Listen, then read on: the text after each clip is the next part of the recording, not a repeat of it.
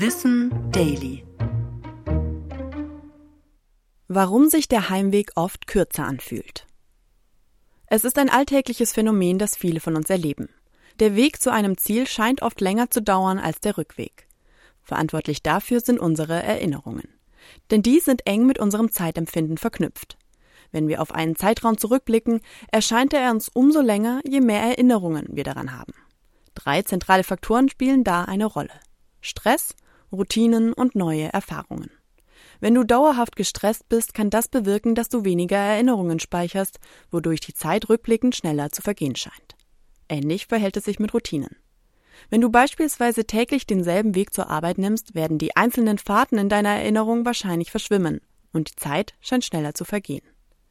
Im Gegensatz dazu können neue Erfahrungen wie ein Tag in einer unbekannten Stadt die Zeit scheinbar verlängern, weil sie reich an neuen Erinnerungen sind.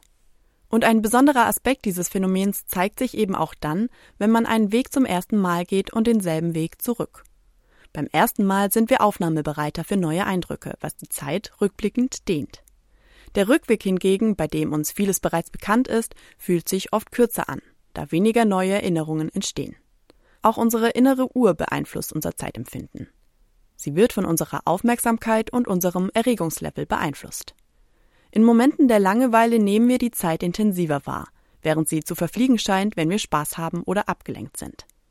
Während wir also auf dem Weg in den Urlaub noch voller Vorfreude sind, kann der Heimweg vergleichsweise lang erscheinen.